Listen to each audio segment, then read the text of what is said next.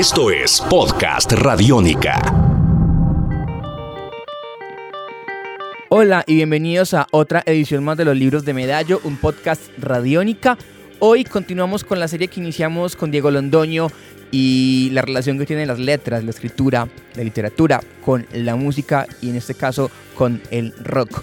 En esta entrega tenemos a otro integrante de la familia de Radiónica, que también hace parte del equipo de Medellín, Santiago Arango, que con su ópera prima 15 años de canciones contadas inició en el mundo editorial y es un texto que además recoge las reflexiones y las miradas a nivel periodístico de lo que ha sucedido en la escena musical de Medellín y de Antioquia en 15 años, desde 1999 hasta el año 2014.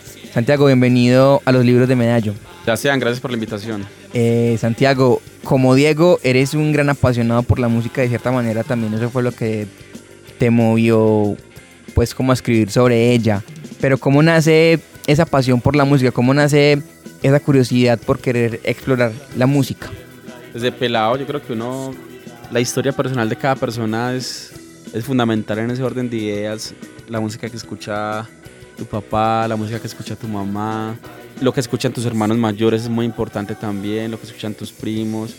Digamos que en el caso mío la, la familia fue muy importante, mis tías cuando escuchaba La Voz de Colombia, mi mamá cuando escuchaba Los Cuyos y Los Pamperos y cantaba Pulmón eh, o mi papá también cuando, cuando escuchaba sus canciones de, de Sandro.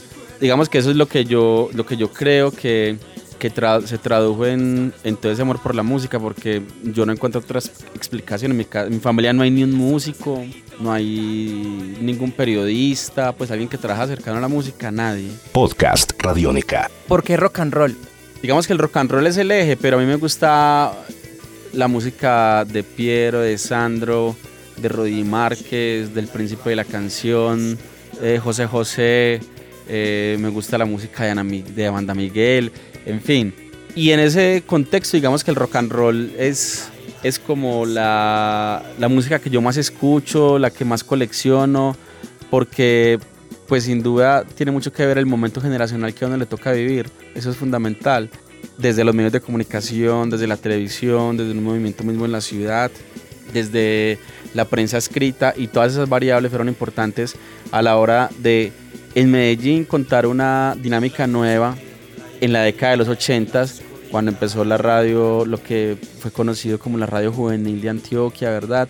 Eh, o lo que era antes Disco ZH, etcétera. Pero la experiencia viene de la mano de la radio. Digamos que hay también la pasión mía de la radio, con la música y demás, de la comunicación con la música pero está muy relacionado entonces con ese momento histórico cuando los primeros programas de televisión especializados en videoclips, cuando circulaban las, las letras de las canciones de los grupos en el periódico El Colombiano, en el periódico El Mundo, cuando circulaban en El Tiempo, etcétera, ¿cierto? Digamos que eso fue después de la fue 1986 más o menos, 85, Veracruz Estéreo nació en el 84, entonces en ese momento era que en el FM se estaban inaugurando las radios juveniles y el rock and roll era muy importante ahí. Tus oídos se abren. Tus oídos se abren. Podcast Radiónica. Santiago, ya hablamos un poquito de dónde nace esa pasión y esa curiosidad por la música. Ahora conozcamos un poco dónde germina esa, esa curiosidad por escribir. ¿Dónde nace o en qué momento nace esa inquietud por escribir y por escribir sobre música? La escritura siempre ha hecho parte, digamos, de, de mi historia. De muy peladito me gustaba escribirle cartas a novias, eh, poemas en la universidad. Antes de la universidad, digamos, desde que estaba en el colegio siempre me gustaba mucho escribir, escribir cuentos. Eh, alguna vez hice un taller de escritores con el maestro Mario Escobar, la Universidad de Antioquia también. Me reunía con amigos en, en diferentes lugares de, de la ciudad por allá en el 96 más o menos y nos reuníamos, todos éramos muy gomosos, entonces teníamos algo así como un club de la pelea, pero era un club de la lectura y, y nos reuníamos y todos los sábados hacíamos una tertulia. Y entonces hablábamos de cine, hablábamos de literatura, hablábamos de bueno, una cantidad de cosas. Y uno de los ejercicios que más nos gustaba hacer era que todos disfrutábamos mucho la poesía.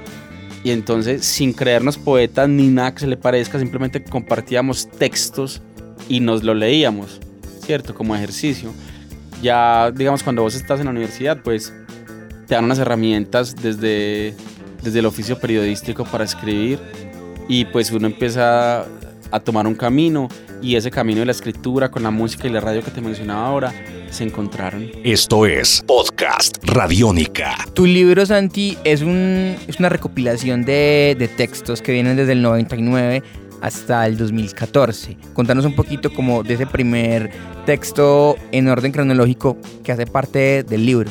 El primer texto que yo publiqué en prensa escrita, digamos que ahí lo que hay es una selección de artículos publicados en diferentes medios. En El Tiempo, en El Colombiano, en El Espectador, en, ADN, en la revista Choc, en el portal Haga en la revista Generación, en, en una serie de medios y el primero que yo publiqué fue en 1999, en mayo del 99, que fue sobre Frankie ha muerto. Y básicamente lo que cuenta es la historia de una agrupación que se reúne en un barrio, como la de muchas otras bandas, ¿verdad? Se reúnen en un barrio a ensayar y a crear una propuesta, que en este caso pues es la de Frankie ha muerto, que es una banda que habla de ciudad, que reflexiona, que nos pone a hervir la sangre una banda fundamental para entender la historia, creo yo, del rock colombiano y el contexto sociopolítico del país. Entonces, básicamente ese texto lo que hace es abordar la historia de una banda desde un enfoque muy sucinto, muy breve. Eso está ahí registrado en ese texto. Tus oídos se abren. Podcast Radiónica. Cuando uno se acerca a leer el libro, uno se da cuenta de cierta manera que en los textos que hacen parte de este compendio también hay un reflejo de esa ciudad, digamos, y de la escena musical que ha ido emergiendo en la ciudad desde justamente desde el 99 y toda la, toda la década, la primera década del, del 2000.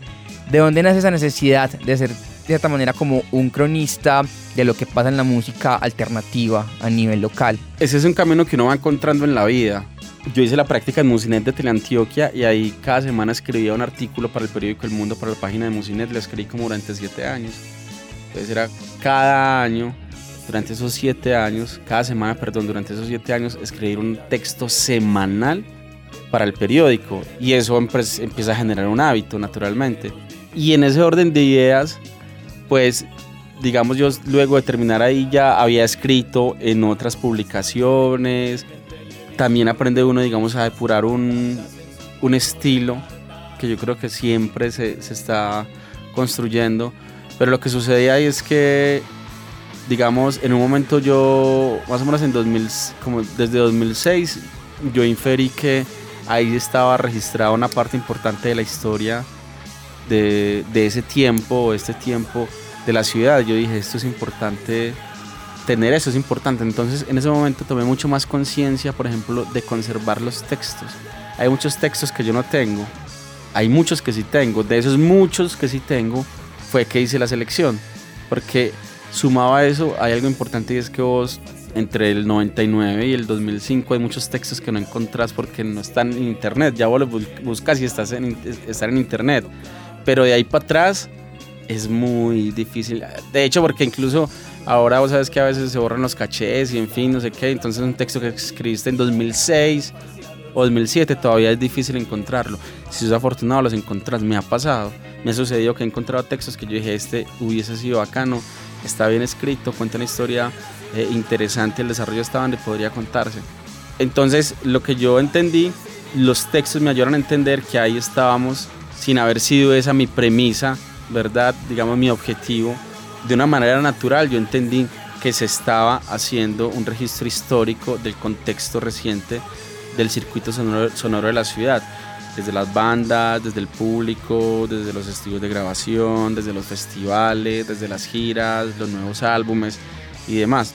Y a partir de ahí fue que ya, digamos, yo decidí compilar el, el libro, esa selección de textos, pero finalmente fue en 2006 que yo dije, eh, miré para atrás y llevo cinco años escribiendo, bueno, desde el 99 llevaba ya como seis o siete años escribiendo derecho y dije, eso es importante tenía gran parte de esos textos. Entonces ahí el ejercicio fluyó, digo yo, pero fluyó desde el encuentro también porque con Haga la U, pues, em, que es el medio que, que yo fundé independiente en la ciudad de Medellín, pues haciendo radio, luego haciendo televisión, intentamos tener un portal en el 2005 dedicado a la música que no era ni 5 de fácil, pues porque cuando eso navegar era difícil todavía, etcétera.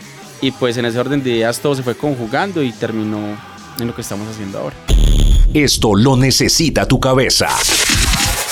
Podcast Radiónica. Esto lo necesita tu cabeza. Finalmente, ¿qué otros proyectos, qué otras ideas tienes en la cabeza que están justamente alimentadas por la música o por otras sensibilidades para tocar y para, y para que, y que te puedan mover para escribir en el futuro? Pues yo creo que uno siempre quiere escribir sobre la vida. Finalmente lo que termina hablando es de la vida. O sea, escribir un libro de música o sobre música o entrevista o reportaje es escribir de la vida, de la vida de las personas, de tu vida relacionada con, ¿cierto? Pero si la pregunta va enfocada a temas de género, digamos que a mí me gustaría en algún momento escribir un, libro, por ejemplo, de poesía. Parecería una experiencia bonita. Digamos que ni siquiera lo llamaría poesía, yo lo llamaría más un, como por la línea de Fernando González, un, un texto de pensamientos o pensamientos que tiene una persona, más no, pues no, no pretendería decir en ningún momento que es un libro de poesía. Me he soñado un libro de entrevistas y bueno, pues en realidad yo estoy abierto como a, lo que la vida le vaya diciendo a uno, uno se va encontrando y le va, le vaya dando el gusto a las cosas, lo que vaya fluyendo, yo creo que también no es bueno uno tener tan, pues para mí no es tan, tan importante decidir como qué quiero hacer, no, sino como ir encontrando también los momentos y los espacios Además porque uno, las personas con las que está, el lugar en el que trabaja, eh, tu relación afectiva con la gente que te rodea, el espacio con tu familia, lo que pasa en el entorno, todo lo va afectando a uno. Podcast Radiónica. Hasta aquí otra edición más de los libros de Medallo, un podcast Radiónica. Mi nombre es Sebastián Martínez y nos escuchamos en una próxima edición para hablar más y explorar más de esos textos que nacen dentro de esas montañas. Salva tu mundo, usa Radiónica. Esto es Podcast Radiónica. Podcast Radiónica.